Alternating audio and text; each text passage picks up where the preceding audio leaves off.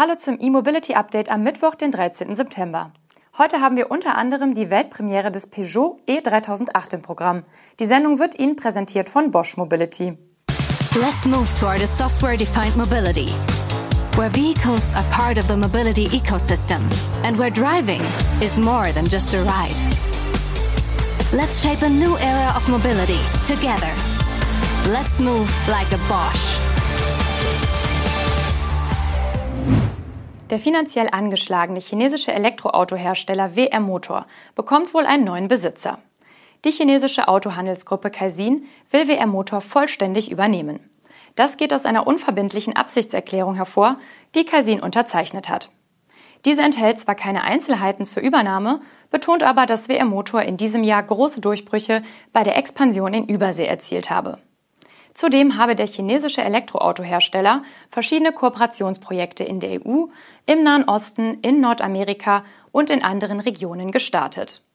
Im Januar 2021 hatte WR Motor beispielsweise eine Zusammenarbeit mit NLX beschlossen, um seine Elektroautos nach Europa, China, Südostasien, den Nahen Osten und Südamerika zu bringen. Der 2015 gegründete Hersteller hat bislang mehr als 100.000 Elektroautos in rund 200 Städten Chinas verkauft. WR Motor bietet vier Modelle namens E5, EX5, EX6 sowie W6 an. Aktuell stehen die Chinesen vor dem Beginn der Auslieferungen ihres fünften Modells. Dabei handelt es sich um die im Herbst 2021 präsentierte E-Limousine M7. Der Hersteller verfügt über zwei Produktionsstätten in Wengyao und Yonggang. Vor rund zwei Jahren hatte das Elektroauto-Startup in einer zweigeteilten Serie D Finanzierungsrunde insgesamt 500 Millionen US-Dollar beschaffen wollen.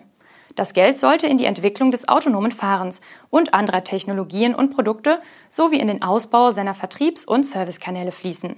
Und das nachdem WR Motor 2020 umgerechnet 1,25 Milliarden Euro eingenommen hatte. Dennoch geriet das junge Unternehmen aufgrund von Corona, steigenden Materialkosten und lückenhaften Lieferketten im vergangenen Jahr in finanzielle Schwierigkeiten. Man darf gespannt sein, ob die Übernahme durch Casin Auto klappt und was daraus für WR Motor folgt. Die Buchstaben WM standen übrigens mal für Weltmeister. Den Anspruch hat WM bisher nicht erfüllt. Stellantis hat in seinem polnischen Werk Tichy mit der Serienproduktion des Fiat 600e begonnen. Der erste rein elektrische 600er in der Top-Version La Prima rollte bereits Ende vergangener Woche vom Band, in der Farbe Son of Italy. Das entspricht einem leuchtenden Orange, wie man es aus der Toskana kennt.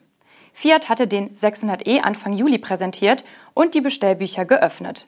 Der Hersteller sagt bisher nichts zu der Anzahl der bestellten Modelle oder wann erste Kunden mit ihrem elektrischen Fiat rechnen können. Die Einstiegsvariante Red wird in Deutschland zu Listenpreisen ab rund 36.500 Euro angeboten. Die Top-Version La Prima kostet rund 42.500 Euro. Eigentlich ist der Fiat 600 ein rein elektrisches Modell. Bei der Vorstellung hieß es, zumindest in der englischsprachigen Version der Mitteilung, jedoch, dass Mitte kommenden Jahres auch eine Hybridvariante folgen soll. In der deutschen Mitteilung suchte man diese Information vergebens. Möglicherweise wird das Hybridmodell also nur in ausgewählten Märkten angeboten. Offiziell bestätigt ist diese Info allerdings nicht. In der neuesten Mitteilung spricht der Mehrmarkenkonzern Stellantis von zwei unterschiedlichen elektrischen Versionen, dem New Fiat 600e La Prima und dem New Fiat 600 Red. Peugeot hat mit dem E3008 sein erstes Modell präsentiert, das auf der neuen Stellantis-Plattform STLA Medium basiert. Es wird in Frankreich produziert und soll ab Februar 2024 in den Handel kommen. Peugeot verspricht für das Kompakt-SUV bis zu 700 Kilometer Reichweite.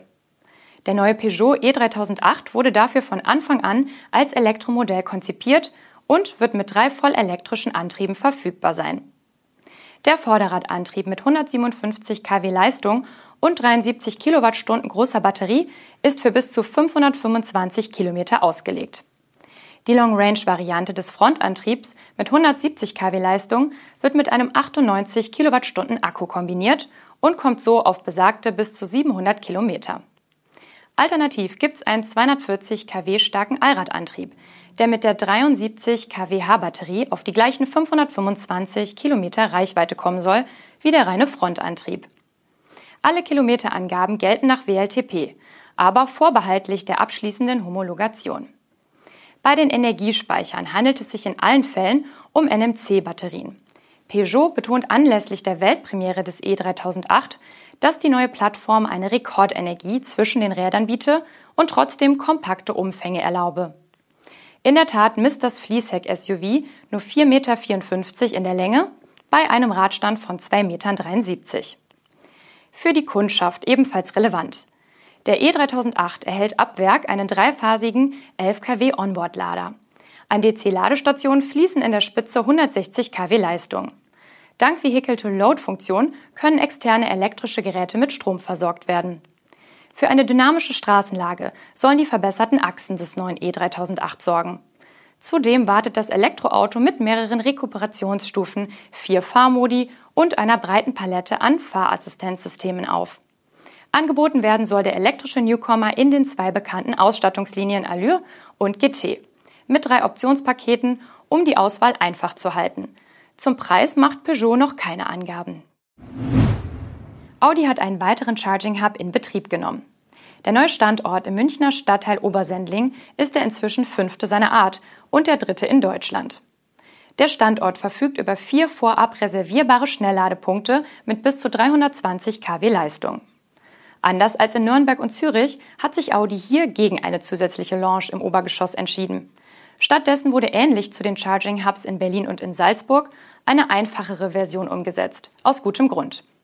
Denn der Charging Hub befindet sich im Süden Münchens in einem Wohngebiet mit attraktiven Einkaufsmöglichkeiten, Restaurants und Cafés sowie Sport- und Freizeitangeboten. Sprich, anders als etwa in Nürnberg auf dem Messeparkplatz an der Autobahn, geht Audi davon aus, dass sich die Kunden hier während des Ladevorgangs nicht im oder am Auto aufhalten, sondern in der Umgebung. Mit dem mittlerweile fünften Audi Charging Hub definieren wir einen neuen Leistungsstandard für das Laden im städtischen Wohngebiet. Wie Bastian Gerätshauser zitiert. Der Projektleiter des Charging Hubs München will an dem Standort alle Fahrzeugmarken willkommen heißen. Mit einem Elektroauto von Audi gibt es aber Vorteile beim Preis. Hier werden 35 Cent pro Kilowattstunde berechnet. Fremdmarken zahlen ad hoc 50 Cent. Das gilt auch für Kunden anderer VW-Marken, die über den jeweiligen Ladedienst ihrer Marke die Audi-Standorte nutzen können. Die Audi Charging Hubs gehören zu dem im Mai eingeführten Selected Partner Network, wie auch Ionity. Der Mineralölkonzern und ehemalige Smetrix-Investor OMV will künftig Ladeinfrastruktur im Alleingang aufbauen. Dafür hat das Unternehmen die Marke Emotion ins Leben gerufen und will bis 2030 insgesamt 2000 Schnellladepunkte in vier europäischen Ländern errichten. Konkret handelt es sich um Ladepunkte mit 150 bis 300 kW und zwar in den Ländern Österreich, Rumänien, der Slowakei und Ungarn. Darüber hinaus will OMV eine Emotion-App anbieten, um Ladestationen in der Nähe zu finden, Ladevorgänge zu verwalten und Zahlungen sicher und einfach abzuwickeln. Letztere soll noch vor Ende des Jahres live gehen. Das österreichische Öl- und Gasunternehmen war bis vor kurzem einer der Investoren des ebenfalls österreichischen Ladenetzanbieters Matrix. Im August wurde bekannt, dass OMV sowie Siemens ihre Anteile an dem Dienstleister an den Stromkonzernverbund übertragen haben. OMV war 2017 bei Smatrix eingestiegen und hatte 40 Prozent der Anteile übernommen. Unter der Marke Emotion kommt von der eigenen Software über die App bis hin zu den Ladesteckern alles von der OMV, schreibt das Unternehmen nun. Eine erste OMV-Säule wurde nach Angaben des Mineralölkonzerns bereits im Januar in Österreich eröffnet. Das war unser E-Mobility-Update am heutigen Mittwoch. Die Sendung wurde Ihnen präsentiert von Bosch Mobility. Wir wünschen Ihnen einen schönen Tag und sehen uns hoffentlich morgen wieder. Bis dann!